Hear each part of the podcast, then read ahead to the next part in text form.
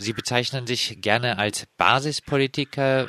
Wie gut wird denn die grüne Basis in diesen Prozess der Koalitionsverhandlungen mit der CDU eingebunden? Wie vor fünf Jahren auch praktisch nicht. Das liegt in der Verhandlungsrunde.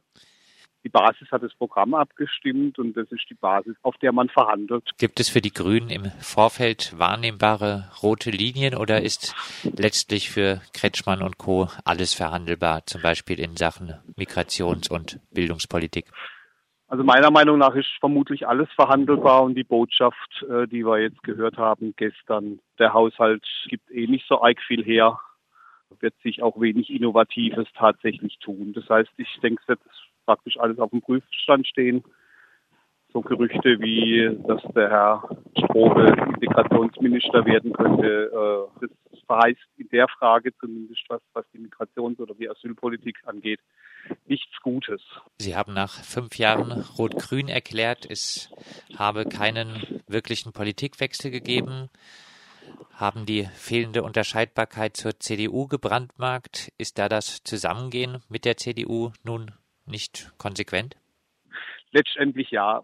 Es heißt nach außen, es war so nicht gewollt. Ähm, ich glaube das auch ein Stückchen weit. Äh, glaube allerdings schon, dass einige gibt, die sich sehr darüber freuen, das aber so öffentlich auch nicht verlautbaren würden.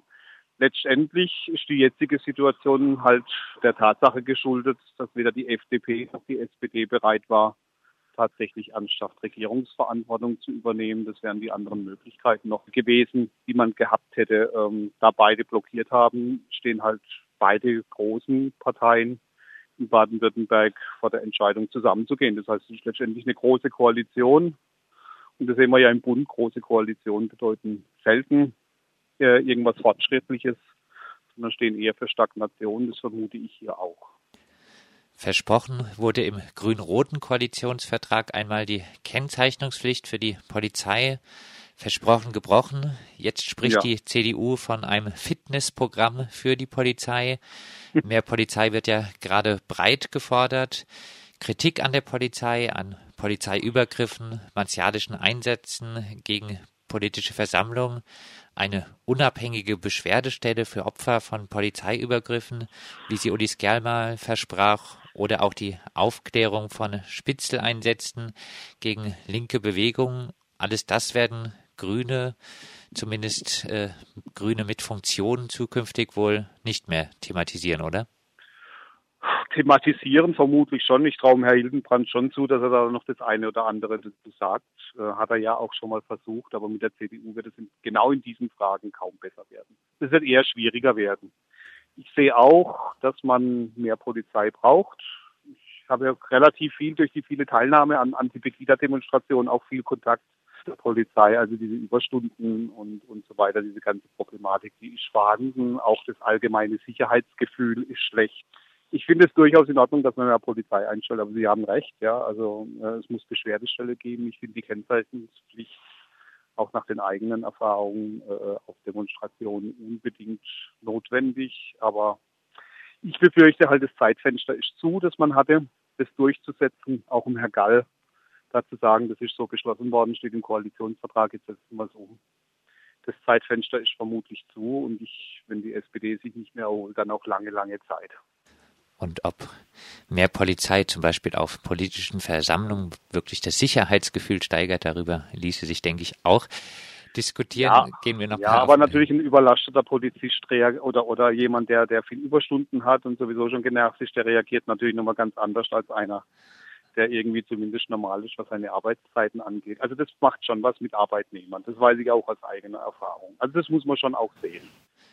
Humanität hat Vorrang, auch äh, das hieß es im grün-roten Koalitionsvertrag. Was kam? Abschiebewelle, sichere Herkunftsstaaten, ja. mehrere weitreichende Asylrechtsverschärfungen. Humanität hat Vorrang, wird es wahrscheinlich im Koalitionsvertrag nun nicht mehr heißen, ist aber rückblickend dann vielleicht auch ehrlicher, oder?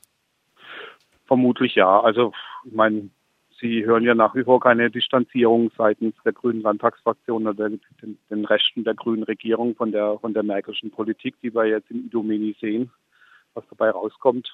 Europa, das es gemacht hat, die Frau Merkel hat es vorangetrieben und die Grünen, die konservativen Grünen, wie ich die Realos gerne nenne, ähm, die feiern nach wie vor Frau Merkel für ihre Politik und die sehen wir da. Also da wird sich wenig ändern. Es wird weiterhin Abschiebungen geben, keine Winterabschiebestopps, keine humanitären Abschiebestopps. Also es wird eher schlimmer werden in Baden-Württemberg, nehme ich an. Vor allem, wenn der Innenminister Strobel hieße, das hielt ich echt für ein Fiasko. Bei der Thematik kann man wahrscheinlich auch sagen, auch die sieben Quadratmeter Regelung statt 4,5 ja, äh, ja. Quadratmeter äh, für Flüchtlinge zum, in ja. Anführungszeichen, Wohnen wird, ist wohl nicht geben, oder? Vermutlich nicht. Das ist ja auch eine Geldfrage. Und da war ja jetzt die Botschaft, Haushalt ist eher am Ende äh, ja schon deutlich. Gerade in der Frage, wir sind ja auch sozialer Wohnungsbau. Mit der CDU können Sie das vergessen. Dann können Sie höchstens noch altengerechte Wohnungen bauen. Aber dass, dass wir hier einen Impuls kriegen in Richtung sozialen Wohnungsbau, damit rechne ich nicht. Wenn ein grüner Ministerpräsident in der sogenannten Elefantenrunde auf die AfD reagiert, indem er sagt, wir schieben doch mit Bayern und Nordrhein-Westfalen schon am meisten ab, wenn man dann die eben genannte Anti-Flüchtlingspolitik der ja.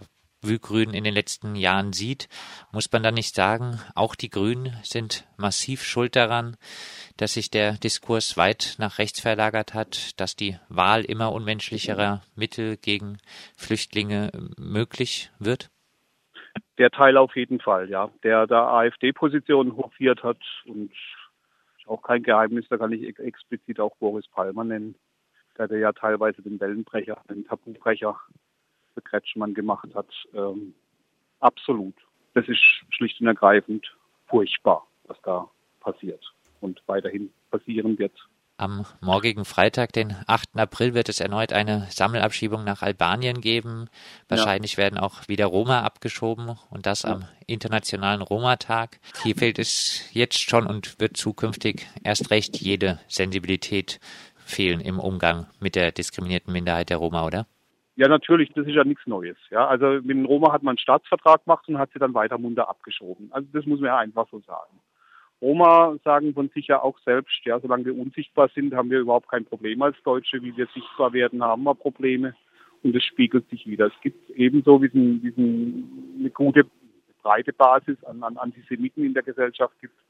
Ist Antiziganismus weit verbreitet in dieser Gesellschaft. Anti-islamische Impulse, wie sie durch die AfD jetzt massiv äh, forciert worden sind und dem man Vortrieb gibt, indem man die nordarabischen Staaten äh, äh, grundsätzlich A für sicher erklärt und die Leute von dort äh, mehr oder weniger pauschal als kriminell diffamiert. Das findet weiterhin statt. Und also für mich als, als, als Menschenrechtler ist es schrecklich und mit den Roma, das ist nochmal so ein ganz besonderes Kapitel in diesem Land. Äh, also wird sich nichts ändern. Gucken Sie nach Idomeni, wir können da hingucken, wir sehen haargenau das, was Boris Palmer gefordert hat, nämlich geschlossene Grenzen, wo wir immer gesagt haben, was passiert dann, jetzt sehen wir, was passiert. Ja. Der Deutsche sitzt auf der Couch, guckt sich das an und sagt, ach Gott, wie schrecklich, und dann schaltet er um zum Tatort. Wenn es bezüglich da fehlt eine starke grüne Kraft, die das thematisiert, wie wir das früher getan haben. Wenn es bezüglich der Koalitionsverhandlungen zwischen Grünen und CDU heißt, die Atmosphäre sei sehr angenehm gewesen und von sehr produktiven Treffen die Rede ist, zeugt das dann nicht davon, dass Grüne und CDUler meist aus der gleichen bildungsbürgerlichen höheren Schicht kommen und sich deshalb verstehen und gerne zusammen Politik gegen die Schwachen der Gesellschaft, gegen Roma und Leute, die Sozialwohnungen brauchen zum Beispiel, machen? So, so bös würde ich das nicht formulieren, wirklich nicht. Wie gesagt, ich sehe die Notlage aufgrund der Blockiererei von FDP und, und SPD, dass man sich jetzt da hinsetzt und sagt, wir haben sondiert, wir führen ernsthafte Koalitionsgespräche, dass man die nicht in einer Anschreiatmosphäre führt, ist mir vollkommen klar. Aber die anderen Botschaften sind eben solche wie aus dem Haushalt. Da wird nichts weiter passieren und dass wir Grünen da zwischenzeitlich ein Teil, ein Teil der Grünen, ein Teil äh, derjenigen, die, die gegen die Schwächsten oder denen die Schwächsten zumindest egal sind, würde nicht sagen, wir machen gegen die schwächsten Politik, aber ich glaube, vielen ist das schlicht und ergreifend egal. So FDP-mäßig, ne? Selbstverantwortung und man kann doch und es gibt doch alle Chancen in diesem Land und Bildungsgerechtigkeit, aber damit ist es halt nicht getan. Also ist alles alternativlos im Moment. Und es war nicht umsonst das Unwort des Jahres. Abschließend, Sie schreiben auf Ihrem Blog, möglicherweise kommt ja bald die Zeit für eine Generalsanierung bezogen auf Ihre eigene grüne Partei. Daran glauben Sie doch selber nicht, Herr Rupp, oder?